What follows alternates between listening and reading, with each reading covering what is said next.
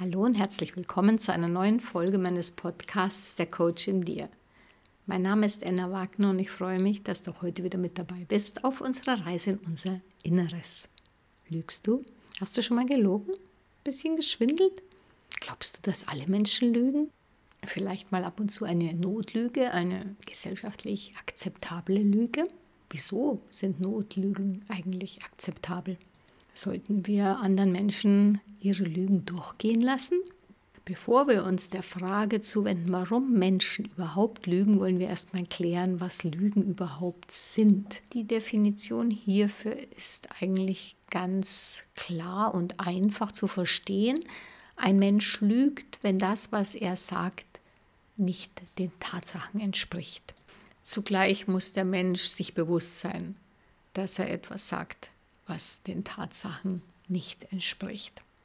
Wenn du also etwas sagst und ganz fest der Meinung bist, das, was du sagst, sei richtig, dann sagst du etwas, was nicht richtig ist, was nicht den Tatsachen entspricht, aber du lügst nicht. Lügen sind so alt wie die Menschheit. Wir brauchen bloß einen Blick ins Alte Testament werfen. So sagt das achte von den zehn Geboten, die Moses von Gott auf dem Berg Sinai erhalten hat du sollst kein falsches Zeugnis reden wider deinen Nächsten. Das wird oft so kurz nur, du sollst nicht lügen wiedergegeben.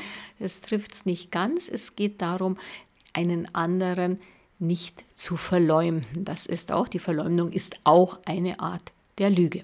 Interessanterweise lernen wir erst zu lügen. Also Lügen ist nicht etwas, was uns an der Wiege gesungen wurde. Es ist nicht etwas, was sozusagen in unseren Genen liegt. Kinder lernen es erst zu lügen. Sie schauen sich's ab. Das passt so ein bisschen zu dem Spruch von Karl Valentin, dass ja seiner Meinung nach Erziehung zwecklos ist, weil die Kinder uns eh alles nachmachen. Das gleiche gilt übrigens auch für Ironie und auch für Witz. Das ist etwas, was der Mensch, der junge Mensch erst lernen muss. Und gerade bei Ironie und bei Witz habe ich manchmal den Eindruck, dass manche Menschen das einfach nicht gelernt haben in ihrer Familie, in der sie aufgewachsen sind. Das ist dann ganz interessant. Die nehmen sozusagen alles wörtlich. Wenn du feine Zwischentöne anschlägst, kommt da keine Reaktion. Die bleiben da beim Wortlaut. Lügen dagegen, denke ich, ist weit verbreitet und wird also von den Kindern auch automatisch gelernt. Da gibt es ja auch so einen netten Witz, dass der kleine Max, der wird an die Haustür geschickt, weil es klingelt und er macht auf und seine Tante Erika steht vor der Tür und der kleine Max strahlt sie an und sagt, Prima, Tante Erika, dass du kommst. Papa hat nämlich gerade gesagt, die hat uns gerade noch gefehlt. Ja, Kindermund tut Wahrheit kund, wie es auch so schön im Sprichwort heißt. Warum lügen wir? Dafür gibt es ganz verschiedene Gründe. Für die meisten Menschen ist eine Lüge dann sozusagen akzeptabel oder kommt überhaupt in Betracht, um etwas zu erreichen, was sie haben wollen. Das ist natürlich nicht fein, aber durchaus menschlich. Und manchmal lügen wir auch, weil wir einem anderen unseren Willen aufzwingen wollen, weil wir der Meinung sind, dass das Beste für die betreffende Person ist und wir das Recht auch haben, unseren Willen einem anderen aufzuzwingen. Darüber hinaus sind Lügen natürlich auch das, was man so als sozialen Schmierstoff bezeichnet. Das sind wir vielleicht auch möglicherweise im Bereich der Notlügen auch. Also wir möchten Konflikte vermeiden, wir möchten smooth erscheinen, wir möchten mit den anderen gut zurechtkommen. Und da ist es dann manchmal ganz nett, ein bisschen dick aufzutragen. Ah, das Kleid steht dir ja super und bei uns denken wir, also in dem Fetzen sieht die ja zum Davonlaufen aus. Dabei verfolgen wir durchaus auch gute Absichten. Wir wollen einfach einem anderen ein Kompliment machen, weil wir das Gefühl haben, dem geht es heute nicht gut. Und wenn ich jetzt vielleicht noch einen draufsetze und sage, also deine Haare, die hängen ja ganz schön fettig rum, dann wissen wir, gehen wir zumindest davon aus, dass es die Stimmung des anderen kaum heben wird. Fragt uns jemand, und wie geht's? Da sagen wir, ja, gut, danke. Und das sagen wir dann auch, wenn es uns eigentlich ziemlich schlecht geht. Warum tun wir das? Häufig ganz einfach, weil wir nicht drüber reden wollen, zumindest auch nicht mit jedem. Manchmal lügen wir, um Strafe zu entgehen. Du kommst vom Oktoberfest nach Hause, hast ein bisschen tief ins Bierglas geschaut und kurz bevor du die heimische rettende Garage erreichst, siehst du da so eine Polizeikelle oft von der Fahrbahnseite reinragen. Auf die unvermeidliche Frage des freundlichen Beamten, haben Sie getrunken, sagst du mit treuherzigem Augenaufschlag, ja, eine Maß alkoholfreies Bier.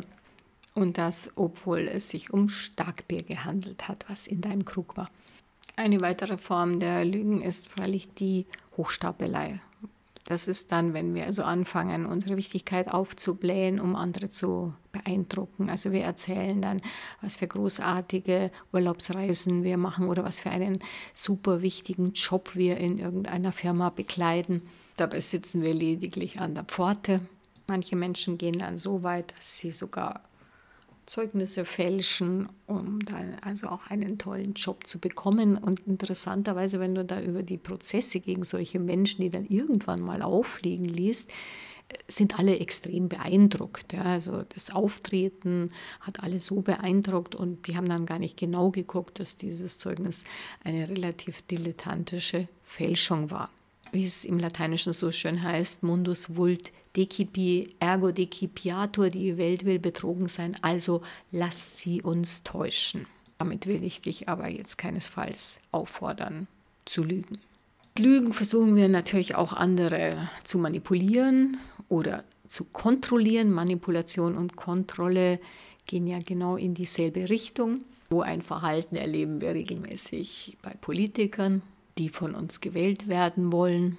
Insofern schmieren sie uns, wie man so schön sagt, vor der Wahl Honigs ums Maul und hinterher kommt es ja nicht mehr darauf an, was der Wähler eigentlich möchte. Beim Stichwort Manipulation gehört natürlich auch die Propaganda dazu, die eben häufig auch im politischen Bereich eingesetzt wird. Da werden dann andere dämonisiert, entmenschlicht. Wir bauen da ein Feindbild auf und manipulieren die Menschen dahingegen. Also nach dem Motto, fürchtet euch bitte davor und ich, Politiker oder wer auch immer, werde euch vor diesem Bösen retten. Auch die Werbung bedient sich dieser Methode der Manipulation.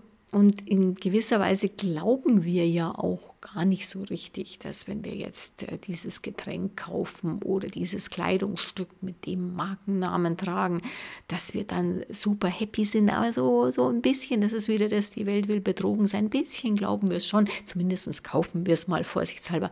Es könnte ja doch am Ende helfen. Zum Thema Propaganda habe ich übrigens einen Podcast bereits gemacht. Das ist die Nummer 31. Vielleicht möchtest du im Anschluss an dieses Podcast die Folge 31 dir nochmal anhören. Jetzt gibt es bei einer Lüge immer zwei Seiten. Der eine sozusagen auf der Senderseite, der also da seine Lügengeschichten oder seine Lügen aussendet, in der Absicht, den anderen über die Tatsachen zu täuschen. Aber wir brauchen ja auch den Empfänger, der bereit sein muss, nicht nur diese Botschaft anzuhören, sondern die ja auch zu glauben. Und warum fallen wir häufig auf Lügen herein? Also sehr schön haben wir es ja schon bei der Werbung gesehen. Das glauben wir nur allzu gerne, dass uns die angepriesene Creme jung und knusprig aussehen lässt. Getreu dem Motto, die Hoffnung stirbt zuletzt. Aber warum kaufen wir anderen Menschen ihre Lügen ab? Ganz einfach. Wir wollen anderen Menschen vertrauen. Unsere Gesellschaft funktioniert reibungsloser und funktioniert auch besser, wenn wir davon ausgehen, dass uns andere Menschen die Wahrheit sagen. Auf diese Weise sind wir natürlich leichte Beute für Lügner. Und auch dafür gibt es in der Zeitung viele, viele Beispiele, von denen wir täglich dort lesen können. Zum Beispiel Enkeltrick.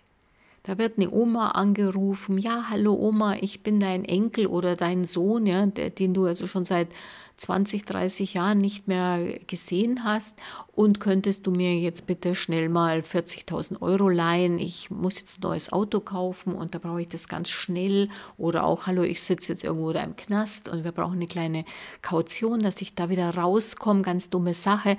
Ja, liebe Oma, geh doch mal ganz schnell zur Bank und hol das Geld bitte in Cash.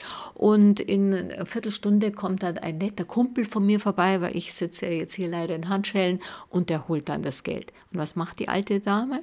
immer wieder, erstaunlicherweise, genau das, was ihr aufgetragen ist, rennt los, überreicht dann irgendeinem Herrn meistens eine Plastiktüte gefüllt mit dem Geld Und vielleicht hat sie dann nach einiger Zeit doch ein mulmiges Gefühl und wendet sich aus, an die Polizei. Häufig tun das die Leute nicht aus Scham, dass sie eben da reingefallen sind. Warum sind Menschen, gerade so alte Menschen, einsame Menschen so empfänglich für das? Sie wünschen sich das, sie wünschen sich Verbundenheit und sie, sie klammern sich buchstäblich an diesen Strohhalm. Da könnte sich doch wieder der Enkel oder der, der Sohn gemeldet haben. Denn wenn diese Leute regelmäßig Kontakt hätten mit der alten Dame, dann hätte sie das ja an der Stimme erkannt. Aber die Frau ist einsam, die Familienverhältnisse sind offensichtlich nicht sehr eng. Die Kinder oder Enkelkinder haben den Kontakt abgebrochen und endlich scheint also so wie aus Deus Ex Machina, aus dem Himmel, kommt plötzlich jetzt dieser Anruf und der Enkel braucht was. Und da will die Oma natürlich endlich auch ihre Liebe zeigen, wenigstens in Form dieses Geldbetrags. Ähnlich verhält es sich auch mit Heiratsschwindlern. Früher, als es noch kein Internet gab, musste da tatsächlich dann ein Mann einer Frau seine Liebe beteuern und, und ihr viel Geld abluchsen, bevor er dann also Fersengeld gab. Meistens waren die Herrschaften dann auch verheiratet.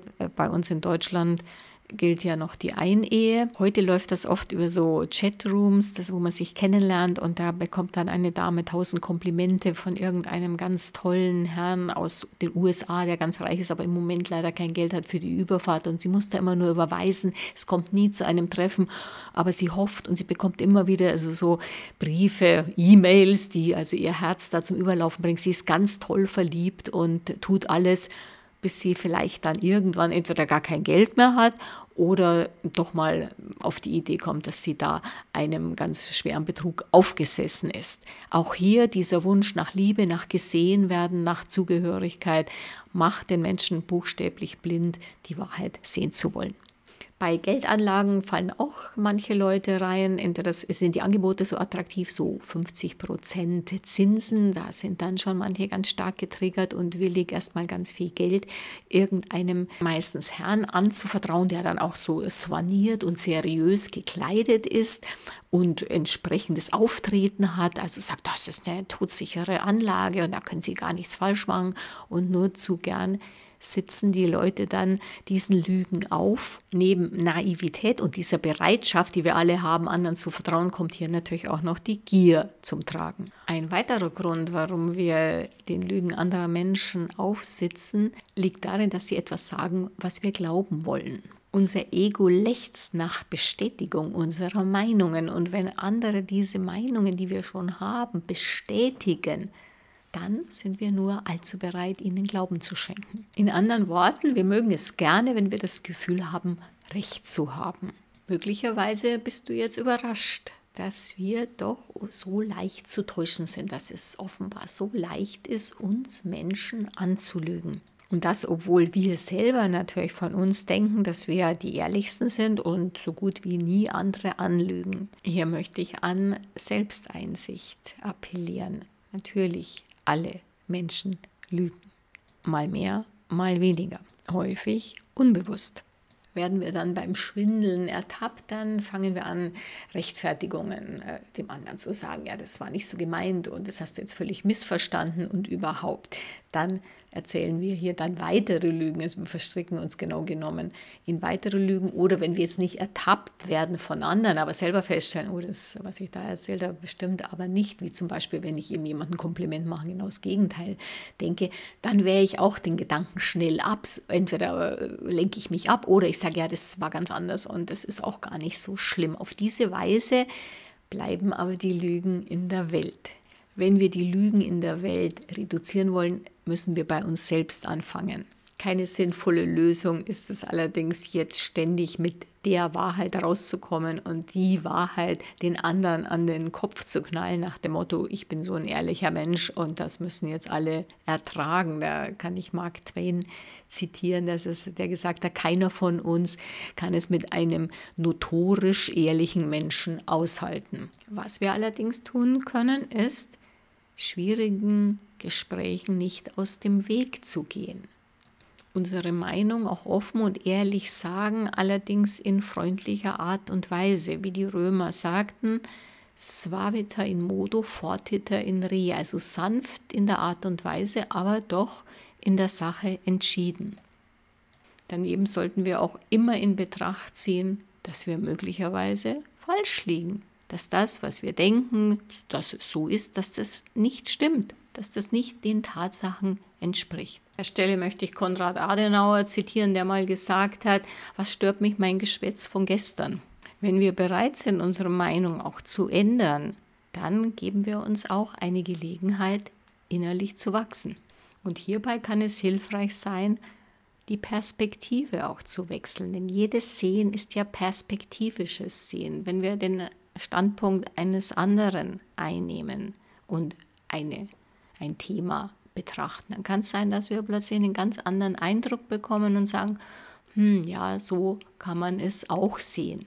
Wahrscheinlich stellst du dir jetzt die Frage, ja, also wenn der Mensch so von Geburt aus ähm, so vertrauensselig ist, gibt es aber nicht doch irgendetwas, was wir tun können, um zu verhindern, dass wir da in Lügenfallen hineintappen. Ja, und da gibt es etwas. Also klar, du könntest jetzt so der Dauermisstrauische sein und sagst, ich vertraue jetzt keinem Menschen und die sind alle schlecht. Davon rate ich dir natürlich dringend ab. Ein solcher Denkansatz macht dich einsam und ruiniert alle deine Beziehungen. Mit anderen Worten, du schadest dir selbst und anderen.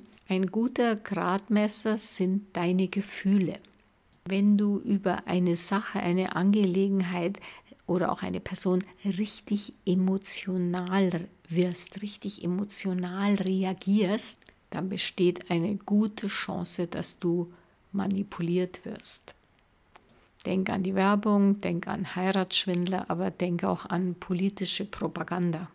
Wenn sogenannte Informationen zunächst und ganz direkt auf deine Gefühle abzielen, dann bedeutet das Alarmstufe Rot und ich empfehle dir, misstrauisch zu sein. Wenn Nachrichten Angst in dir auslösen, zuerst Angst mit entsprechenden Bildern, mit entsprechenden Texten, dann wird auf ziemlich plumpe Weise versucht, dich zu manipulieren. Wie geschieht das? Wenn direkt diese Informationen quasi gar nicht lang in unserem kognitiven Verstand ankommen, sondern sofort im limbischen System diese negativen Gefühle erzeugen, dann sind wir erfüllt von Panik und Angst und unser kognitiver Verstand kommt dann erst viel später hinterher. Und dieses Angstgefühl lässt uns erstarren. Das Wort Angst heißt ja auch Enge, das heißt, wir sind in einem Tunnel Blick, wir schalten buchstäblich unser Hirn aus und sind manipulierbare Masse. Hier ist zum einen wichtig, sich natürlich solchen Bildern vor allen Dingen nicht auszusetzen, aber auch bei Informationen, zum Beispiel über politische Ereignisse, verschiedene Quellen zu konsultieren oder dir auch immer die Frage stellen, wem nützt denn das? Wer hat denn jetzt was von diesem Konflikt oder wer hat jetzt davon etwas, dass plötzlich irgendwas ganz Schlimmes passiert zu sein scheint? Und mach dir dann auch bewusst, ist das eine Meinung oder ist das tatsächlich eine Tatsache? Meinungen erkennst du vor allen Dingen immer an Adjektiven. Etwas ist schrecklich, etwas ist furchtbar, etwas ist katastrophal. Hier wird ganz offen manipuliert. Abschließend möchte ich hier den Stoiker auf dem Kaiserthron zitieren, den römischen Kaiser Mark Aurel, der gesagt hat, alles, was wir hören, ist eine Meinung, keine Tatsache. Alles, was wir sehen, ist eine Perspektive, nicht die Wahrheit. Jetzt danke ich dir sehr herzlich fürs Zuhören und freue mich, wenn du auch das nächste Mal wieder mit dabei bist. Alles Liebe, deine Enna.